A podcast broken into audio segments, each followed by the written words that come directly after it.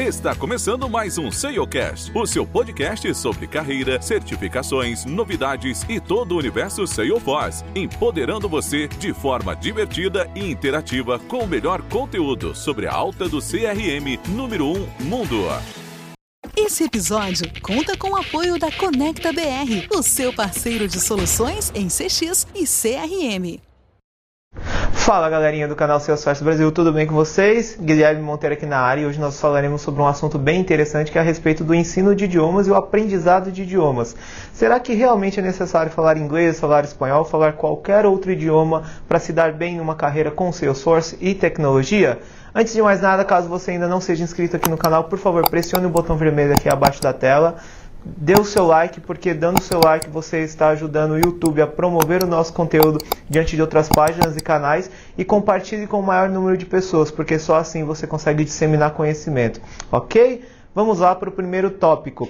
E falando de inglês ou qualquer outro idioma, antes de mais nada, pasmem, eu quero passar uma estatística aqui para vocês. Somente 7% dos brasileiros falam inglês. Eu peguei essa estatística através de um livro que eu li recentemente de uma professora PhD em ensino de idiomas em inglês, especificamente em inglês, e somente 7% das pessoas falam inglês. Então percebam que as pessoas que estão no grupo de que não falam e as pessoas que estão no grupo de que falam é muito gritante. Falando do dia a dia com Salesforce, dependendo da empresa ou dependendo do projeto que você vai trabalhar, é requerido que você fale um segundo até um terceiro idioma. Por quê?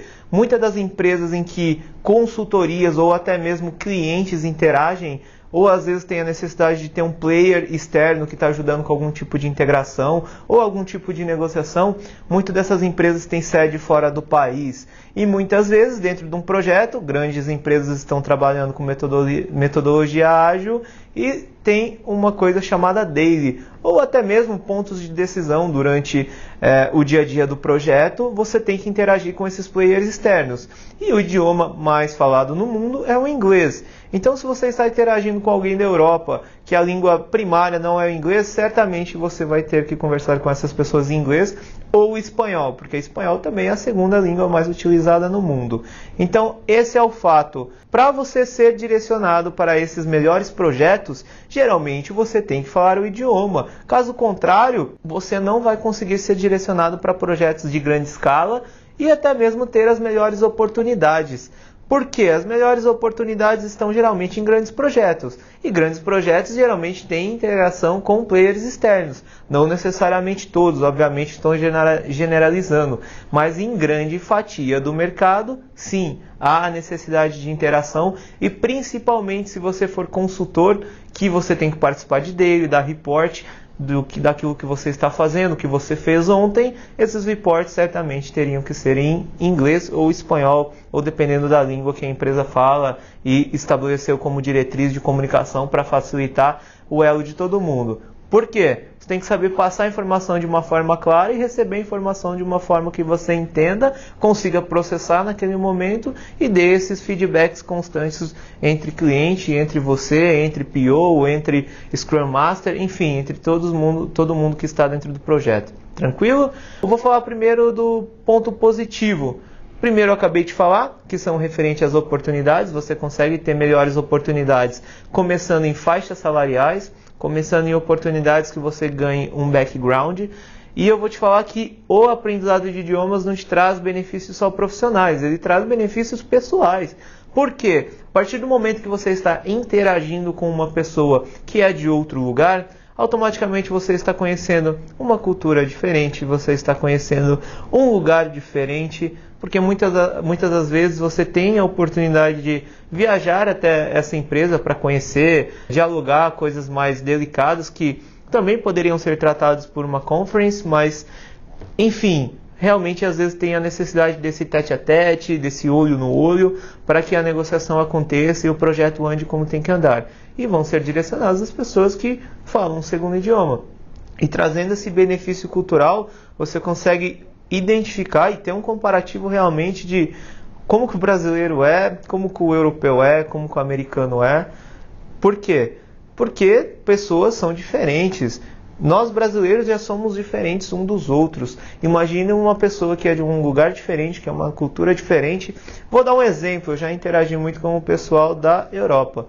E eles são extremamente pontuais com questão de horário. E muitas vezes quando a gente fazia overtime, e é normal dentro dos projetos de TI, não deveria ser normal constantemente. Mas em grande parte, às vezes é requerido que nós façamos overtime, porque a entrega está corrida, porque o projeto está complicado, porque o cliente está em cima da empresa, ou você mesmo está dentro do cliente, o cliente está ali no seu pé. E muitas vezes esses players, nós requeríamos que ele fizesse overtime, fala, não, tenho que descansar, tenho que ficar com a minha família. Então, os caras têm uma programação diferente. E aí, o jeito de conversar, obviamente, que com o tempo de relacionamento você vai adquirindo uma maturidade maior, vai adquirindo aquela proximidade, porque o brasileiro é muito acolhedor. Eu não te conheço. A partir do momento que eu te conheci, parece que nós temos uma amizade de longa data. E quando você sai fora do país, quando você vai conversar com outra pessoa, eles são mais recatados, até ter o estabelecimento de uma relação de confiança, que, na minha opinião, não está errado e é a cultura daquele país, a cultura daquela pessoa, a crença daquela pessoa. Enfim, tem possibilidade de ganho pessoal e profissional também. Ponto negativo de você não falar. Automaticamente, se com um ponto positivo você consegue as melhores oportunidades, e ponto negativo é que você vai ser alocado para oportunidades que não tem esse tipo de interação. Tem problema nisso? Não. Se você é aquele profissional que não tem, não gosta de idioma, não tem interesse em aprender, que na minha opinião, conhecimento nunca é demais, mas não tem interesse de trabalhar em grandes empresas ou trabalhar em empresas que têm esse tipo de integração, ou você é um tipo de profissional que o idioma para você tanto faz, tanto fez, que, eu, que é o que eu não acredito no dia a dia com tecnologia, falando de maneira geral, porque grande parte de documentações estão em inglês, troca de e-mails em projetos globais estão em inglês. É, o sistema, o Salesforce mesmo, é, dependendo da organização, ele tem um padrão de idioma que você tem que seguir e muitas das vezes quando você pega uma conta global será em inglês também, apesar de cada usuário poder customizar o seu próprio idioma, isso é muito relativo, mas quando você pega um acesso global, geralmente também estará em inglês.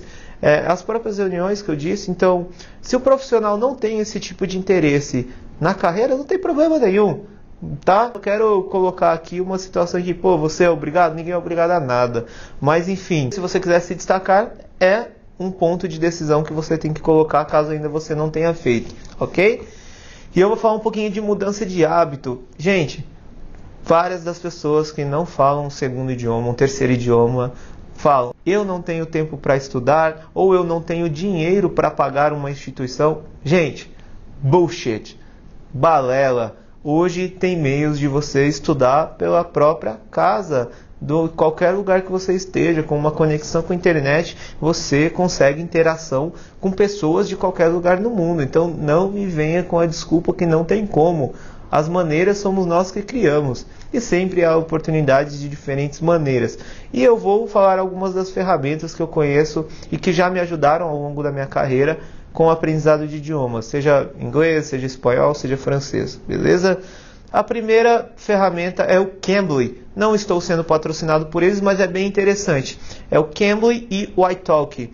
São ferramentas pagas. Ela tem uma modalidade em que você tem tutores, ou você tem professores. Tutores são pessoas normais, como nós, que estamos querendo aprender outro idioma, e os professores são pessoas que realmente estão ali, é, que já têm um background de ensino, seja em escola tradicional, seja online, enfim, qualquer plataforma. E você pode chamar a qualquer momento, a qualquer lugar que você esteja, através do celular, através do computador, você pode chamar esses professores para fazer uma aula de 30 minutos, uma hora, 15 minutos, quantas vezes por semana você quiser. O preço inicial, se não me engano, é 5 dólares para tutores e para professores, se não me engano, começa com 14 dólares. E é um ótimo meio para você se expor ao idioma. Ninguém vai rir de você, eles já estão preparados para te dar aquele feedback, te dar aquele conhecimento, te orientar até nos níveis iniciais. Tem muita gente que não é falante de língua inglesa que fala português. Então, ou até mesmo espanhol, que tem aquela proximidade, o, o portunhol, né, que, que nem as pessoas falam, mas que tem aquela proximidade realmente, você consegue interagir de uma maneira para você ir se expondo. E uma, um erro grande que eu enxergo das pessoas no aprendizado de idioma e das escolas tradicionais de maneira geral é que eles não focam no listening. Então vou te dar um exemplo. Estou na França, quero falar francês, beleza? Quero ir na padaria comprar um pão. Se eu tiver uma frase montada e chegar e pedir o pãozinho e a pessoa me perguntar qualquer outra coisa que não estava preparado, mas que eu não consiga ouvir e entender, aquilo parecer um ruído ao invés de uma pronúncia, cara, como que você vai responder para essa pessoa? Mas nem com mímica você consegue. Então o que acontece? O entendimento é o ponto principal e não deve ser o único ponto que você tem que estudar, ok? Hoje as nossas compreensões de fala são oral, escrita e auditiva.